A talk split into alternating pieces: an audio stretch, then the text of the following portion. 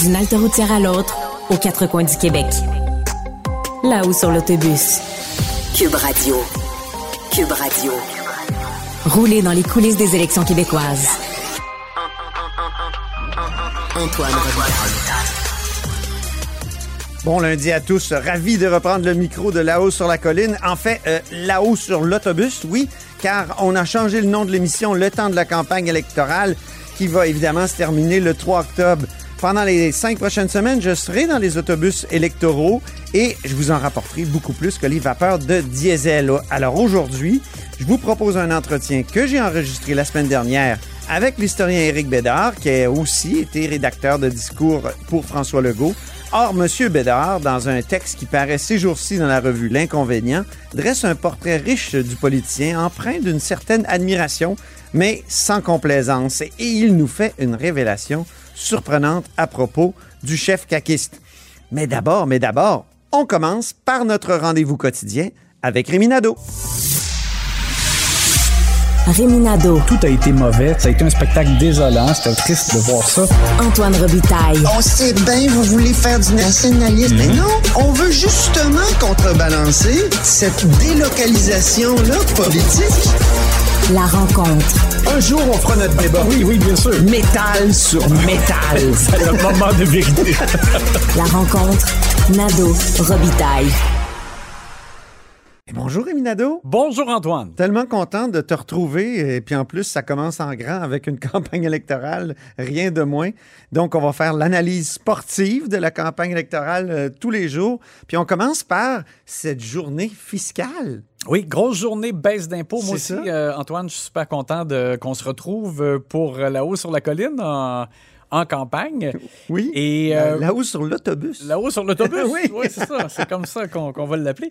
Euh, alors, effectivement, grosse journée de baisse d'impôts. Euh, la CAQ qui a ajouté euh, sa couleur, je dirais, aux, aux autres engagements déjà connus euh, en cette matière. Euh, il y avait les conservateurs déjà qui, euh, qui avaient euh, présenté leur engagement, les libéraux aussi depuis la présentation de leur plateforme dès le mois de juin. Alors, du côté de la CAQ, François Legault, qui a décidé, donc, tu sais, on est quand même au jour 2 de la campagne électorale et tout de suite, il décide d'y aller avec son engagement de, de baisse d'impôts. Historique. Baisse d'impôts Dit-il. historique, dit Éric Girard, effectivement, parce que c'est 1% de baisse d'impôts euh, pour les deux premiers paliers d'imposition dès l'année 2023. Et on dit que par la suite, mais là, ça, c'est un objectif, que par la suite, on irait jusqu'à 2,5% sur 10 ans. Euh, à coût de, de fraction de pourcent, si, si tu veux, là, fraction de pourcentage, euh, au cours des prochaines années.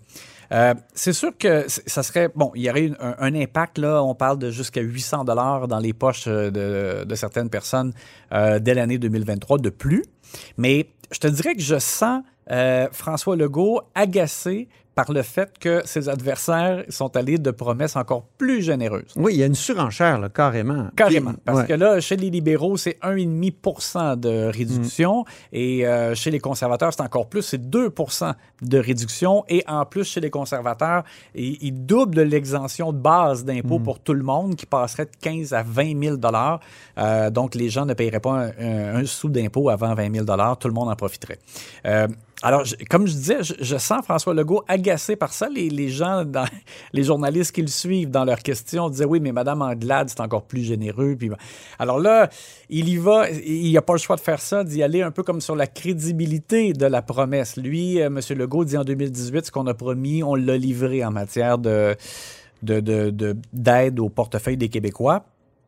Et euh, les caquistes avouent qu'ils vont utiliser une partie du versement au Fonds des générations Eh oui. qui sert à diminuer le poids de la dette euh, au Québec. Ça, ça a fait réagir Dominique Anglade. Justement, Oui. euh, moi, je rentre d'une visite euh, du marché de Sainte-Foy, marché public de Sainte-Foy, avec la caravane libérale, puis elle a réagi à ça. Oui. Alors, les, les caquistes, donc, admettent qu'ils vont utiliser une partie de ce qu'on verse annuellement, donc c'est-à-dire pas la cagnotte comme telle, mais une partie de ce qu'on doit versé année après année euh, pour financer ça.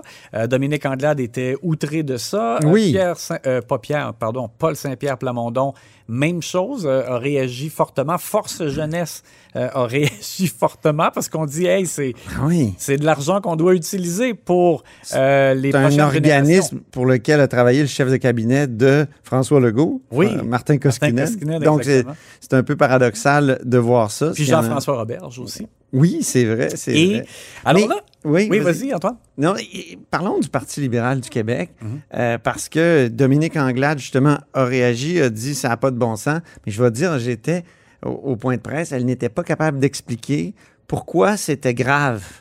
euh, de, de, de, de, grever, d'aller chercher des, des, des bouts là, du, euh, du Fonds de génération. Puis quelle était la différence avec le fait de faire des déficits? Oui, exactement, parce que Et je trouve que ça illustre tellement les difficultés de cette journée-là, là, cette deuxième journée de Dominique Anglade, qui, tu sais, s'en est un peu sorti avec la bourde de cette madame à la première journée. Mais là, aujourd'hui, plusieurs difficultés euh, ressortent. Oui, parce que, premièrement, elle, elle dit, elle, elle a présenté non seulement sa baisse d'impôt, mais une- toute une brochette de mesures. Elle a dit que ça va verser, ou ça va donner 5 000 de plus dans les poches des poches des familles qui ont deux enfants. 5 000 par année, c'est énorme, Antoine. C'est quasiment Elle dit par année, puis en même temps, elle met là-dessus euh, le, le le- gel des tarifs d'hydro. le gel des tarifs Ouais. d'hydro. qui peut pas être sur plusieurs années. là, Ben non. euh, parce qu'après ça, il y aura choc tarifaire. Ça m'a fait penser un peu comme quand Jean Charest disait en 2003 5 milliards de baisse Ah oui, d'impôts. Un se milliard par année, ça, ouais. on se disait, ça se peut quasiment pas, puis c'est pas arrivé, là, justement, là, et lo- loin de là. Attention, il voulait y aller en courant. Finalement, on est allé en marchant. Ouais, il est allé plus à genoux que d'autres choses. mais bon. Euh, alors donc, il y, a eu ça donc pour Mme Anglade. L'autre chose, c'est qu'elle elle, sait pas, elle, dit- elle peut pas nous dire pour l'instant comment elle va financer tout ça, la, la baisse d'impôts, toutes les mesures. Bon, autre chose.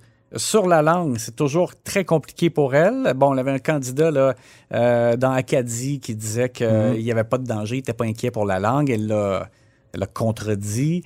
Euh, Charles Robert, candidat Ce matin, ben euh, oui. dans la région de Québec là, qui disait que euh, la, la donnée concernant la langue parlée à la maison, c'était pas un facteur important. Donc, elle, Charles Robert, qui est candidat dans, dans Jean Lesage, ancien conseiller de, en communication de Philippe Couillard, Ouais, et aussi, il a été chef de cabinet adjoint de Dominique Anglade. Exact. Et puis, Quand on y a demandé des détails sur l'annonce du jour, Mhm. tu sais ce qu'il nous a dit? Ah, ça, vous parlerez à, à la chef. Ouais. Donc, il était à côté de la chef pour faire une annonce. Puis il a carrément dit, pour les détails de l'annonce, je vais laisser le bureau de la chef répondre. Mhm. Hey! Ça n'avait pas l'air d'une grande maîtrise du dossier. Il dit quand il va venir le temps de l'expliquer aux électeurs, ben n'ayez crainte, je vais avoir une connaissance exhaustive de l'affaire.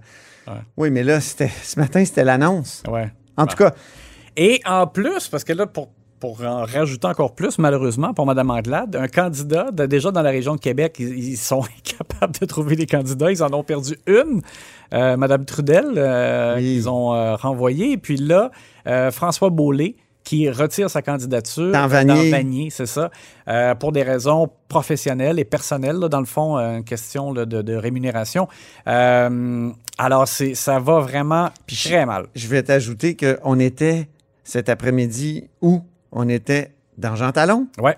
Est-ce qu'il y a un candidat libéral dans Jean Il n'y a Talon? pas de candidat. Alors là, les questions auxquelles elle a dû répondre au début du point de presse, c'est mais euh, pourquoi vous faites un événement dans Jean Talon alors que vous n'avez même pas encore de candidat? Seule réponse qu'elle nous a donnée, c'est bah, il y a des annonces à venir. Mais en tout cas, c'est, c'est- j'ai rarement vu ça, moi, euh, puis d'autres collègues le disent, tu sais, faire une visite euh, alors qu'on n'a pas de candidat. Oui, c'est. euh, alors, euh, c'est ça. C'est, ça a été une journée extrêmement difficile et la situation est très difficile pour les libéraux euh, dans la capitale nationale.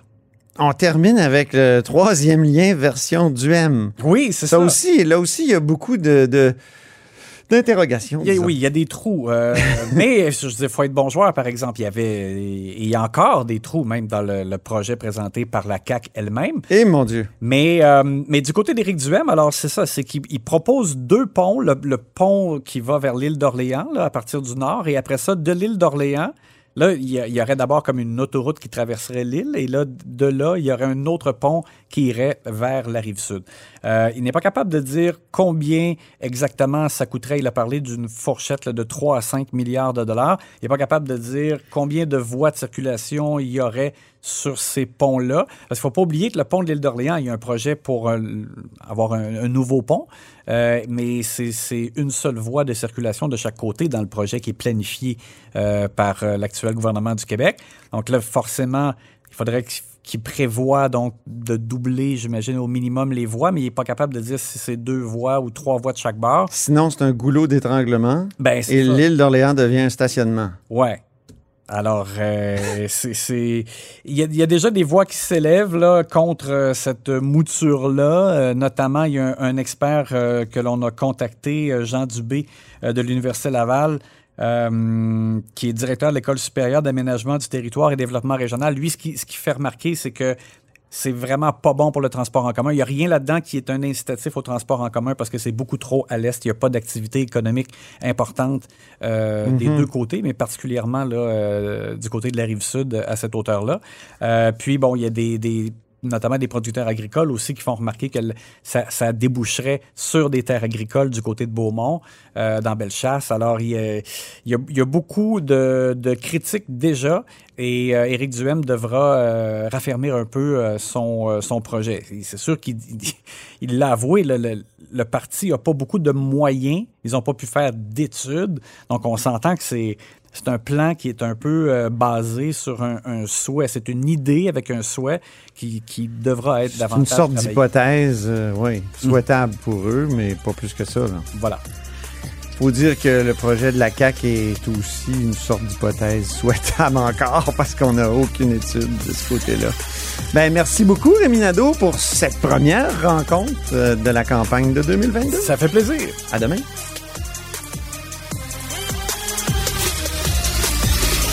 Antoine Robitaille. Tout ce que vous venez d'entendre est déjà disponible sur l'application Cube ou en ligne au cube.ca.